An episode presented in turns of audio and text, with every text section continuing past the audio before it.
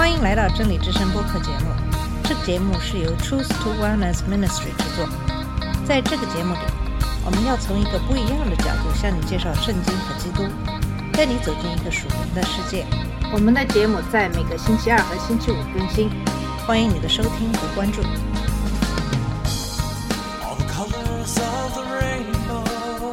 你好，我是马俊。在上两期节目中，跟大家一起探讨了几个对家庭具有破坏力的特征，以及解决这些问题的方法。这些特征包括幼稚无知、接受不良的建议、骄傲、愚昧、邪恶、固执、自以为是和自私。今天继续跟大家一起探讨这个话题，看看其他的一些对家庭关系具有破坏性的性格特征。这几个特征和行为是由我们已经讨论过的一些特征产生的，比如，由于自私的人重视得到他们想要的东西，而不是与对方的关系，所以他们会迅速堕落为要求、挑剔、唠叨、操纵和行为不公的人。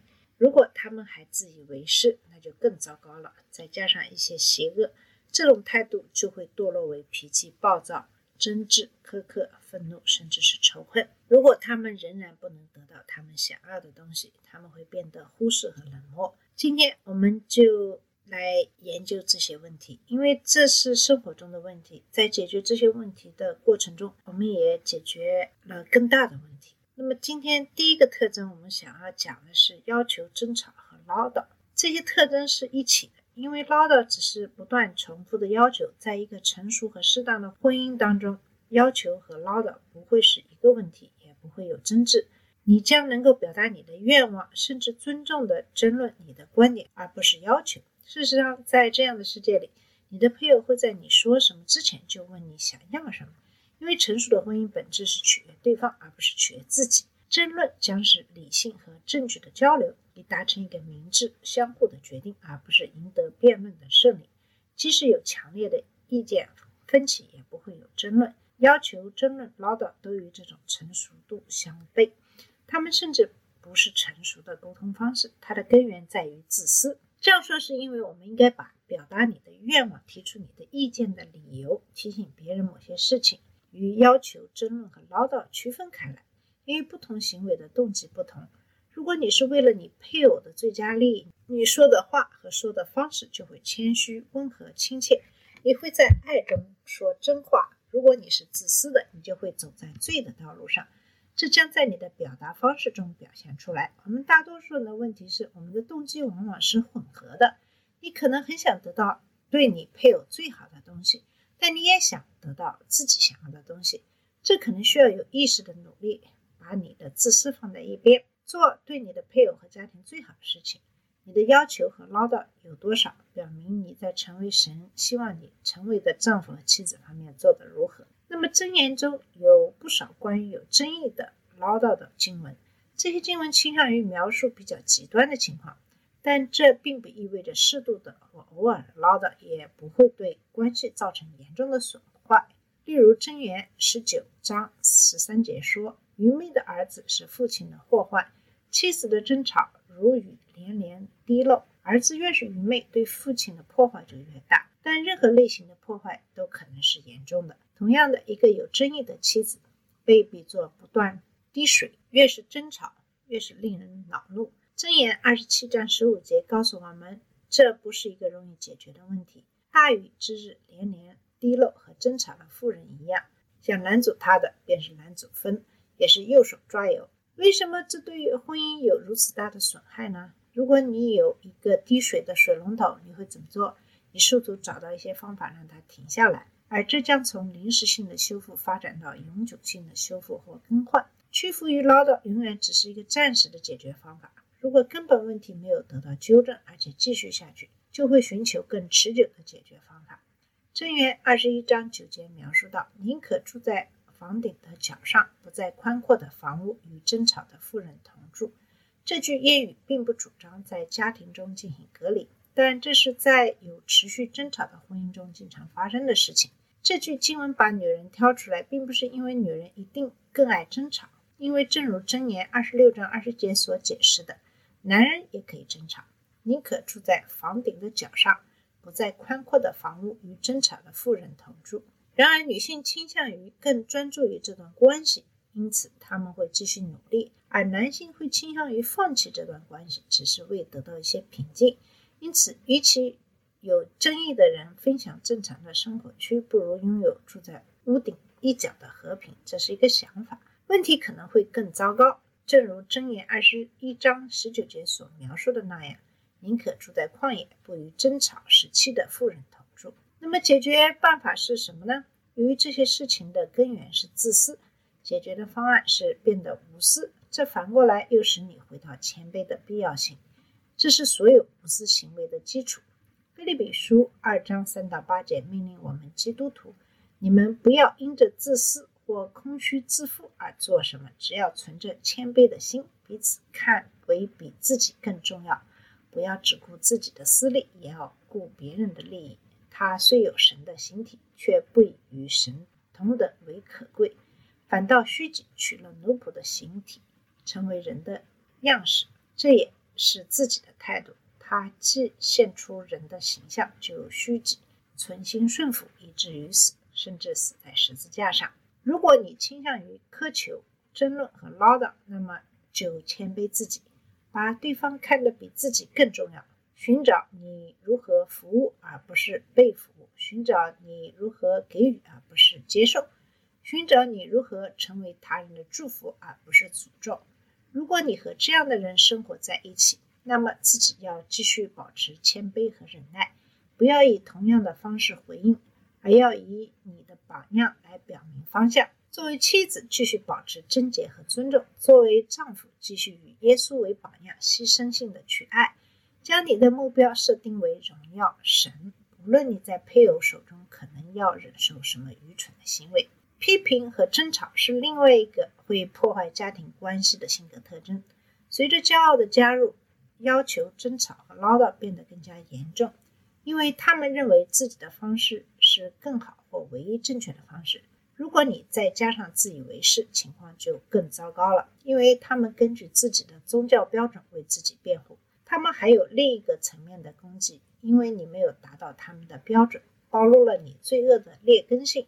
这样的人就会变得挑剔，迅速争吵。这实际显示的是他们的愚昧。正如箴言二十章三节所指出：“远离纷争是人的尊荣，愚妄人都爱争闹。”这样的争吵会在家庭中造成隔阂，以至于即使是庆祝的时候也会有争吵的痕迹。如果这种情况发生的次数太多，人们宁愿远离，正如箴言十七章一节所警告的那样：“设宴满屋，大家相争，不如有块干饼，大家相安。一块干面包和带着和平的水，比带着争斗的宴会要好得多。”那么，我想大多数人都能够在某种程度上理解这一点。那么，随着时间的推移，你会学会避开某些人，因为与他们交谈时产生的争执是不值得的。罗马书十二章十八节告诉我们。若有可能，只要靠着你，就当与众人和睦相处。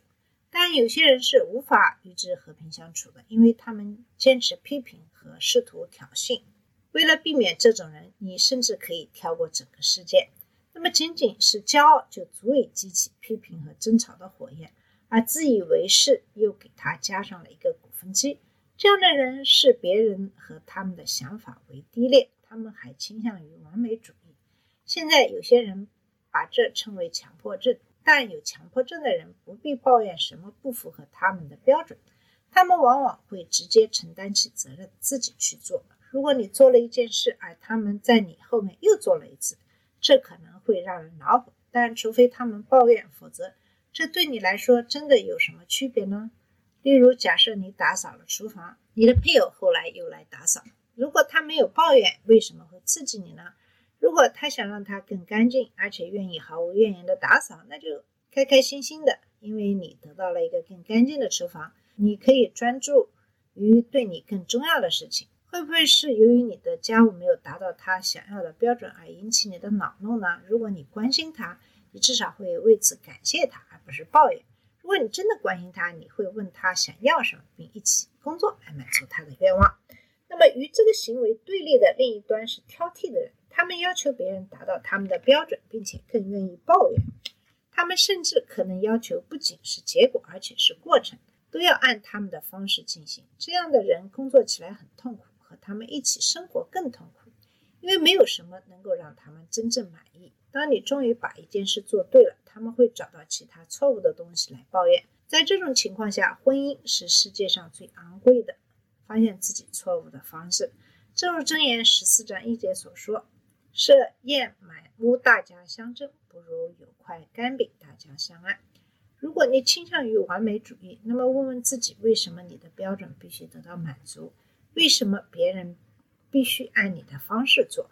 除非你是神，否则这些事情其实并不那么重要。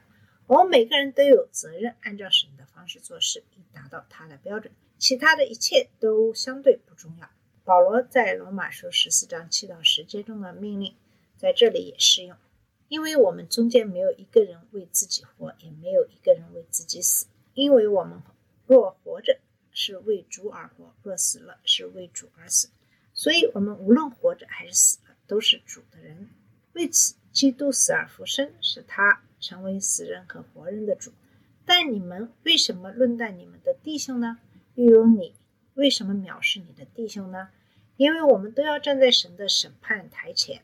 第十九节又说，所以我们要追求那使人和睦、彼此建立的事。我们每个人都要向神交代。那么，你在追求促进和平呢，还是争吵的东西呢？你的骄傲是不是蒙蔽了你的双眼，使你看不到另一个人可能不仅有合法的理由做与你不同的事情，而且他们的方式甚至可能是更优越的，至少对他们来说是这样。他们的标准可能也是更优越的，仅仅是因为他们愿意在某些方面接受较低的标准，以便把更重要的事情放在更优先的位置上。那么，即使你的方式标准更好，那又怎样呢？这个问题到底有多么重要呢？以至于你会为他挑起争端呢？你想取悦谁呢？神、你的配偶还是你自己？那么谦卑自己，降低你对他人的期望，并且要现实。太多的人保留他们的爱，除非他们的配偶是他们想要的样子。学会爱你的丈夫或妻子，因为他们实际上是有缺陷的。跟随耶稣的榜样，学会像他那样去爱。这既是他对我们的命令，也是我们表明自己是他门徒的一个标志。那么，脾气暴躁、苛刻和仇恨是另外一个破坏家庭关系的性格特征。当邪恶被加入其中的时候，那么骄傲、自以为是和自私的表达方式就会变得喜怒无常、苛刻，甚至充满仇恨。唠叨已经够糟糕的了，当做这件事情的人有脾气的时候，那就更糟糕。抱怨已经够烦人的了，但当他被做得很严厉的时候，就更糟糕了。争吵足以造成损害，但是当他是仇恨的时候，他就会造成难以治愈的伤害。不要让邪恶成为你的特征，所有这些都是摧毁你家庭的原因。那么谈到脾气，箴言二十九章十一节提出了对比：愚妄人怒气全发，智慧人忍气含怒。你发脾气的速度有多快，是你有多愚蠢的一个指标。箴言十四章二十九节说：“不轻易发怒的大有聪明，性情暴躁的大显愚妄。”脾气暴躁的结果必然是用不应该表达的方式说一些不应该说的话。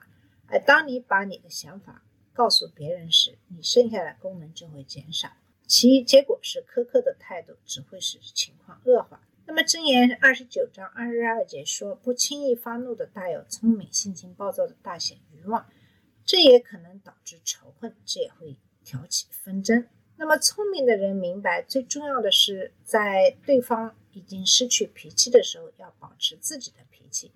箴言十五章一节说：“不轻易发怒的大有聪明，性情暴躁的大显愚妄。”箴言十五章十八节：“暴怒的人挑起争端。”忍怒的人止息纷争。一个明智的人明白，如果他们是正确的，他们可以承受得起保持自己的脾气；如果他们是错误的，他们不能承受失去脾气。然而，即使你的配偶是明智的，也是一个善良、有耐心和有爱心的人，愿意掩盖你的过失，但火爆的脾气、严厉的态度和仇恨仍然会破坏关系。这种爱会被消磨掉，以至于造成隔阂。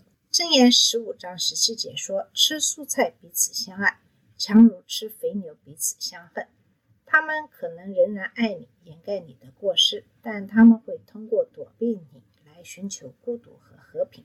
嫁给这种有争议和苛刻的配偶的人，在工作中待得更久，花更多的时间离开家人去找朋友，爱好甚至志愿者作。当回家的时候，找一些其他的房间，而不是和你在一起，这并不罕见。那么，解决的方法是什么呢？如果你嫁了或娶了这样一个苛刻的人，你必须承诺履行神赋予你在婚姻中的角色，并在其中荣耀神。同时努力做到最好，这可能非常困难。然而，即使婚姻不是按照神的设计或你所希望的那样，在讨好神方面仍然有成功和成就。如果你是这样一个苛刻的人，那么解决方法就要从悔改开始，认识到你的罪，并离开他，跟随耶稣。在改变行动之前，你将需要改变心态。这种心灵的改变始于从最终转向救主，然后学习与。他同行，然后当你学习神的话语并遵循他的时候，你的心灵就会被更新所改变。好了，我们今天的节目就到这里。在这期节目里是继续跟大家分享的有关会对家庭造成一些伤害的性格特征。啊，在下期节目我们会继续这个话题。谢谢你的收听，我们下次节目再见。这里是真理之声播客节目。真理之声是 Truth to Wellness Ministry 旗下的一个节目，由 Truth to Wellness Ministry 制作和播出。如果你有什么想跟我们分享，请给我们发电子邮件，我们的邮箱地址是 truth to wellness at gmail dot com。你也可以直接去我们的网站 www dot truth to wellness dot com 浏览更多的信息。下次节目再见。All the colors of the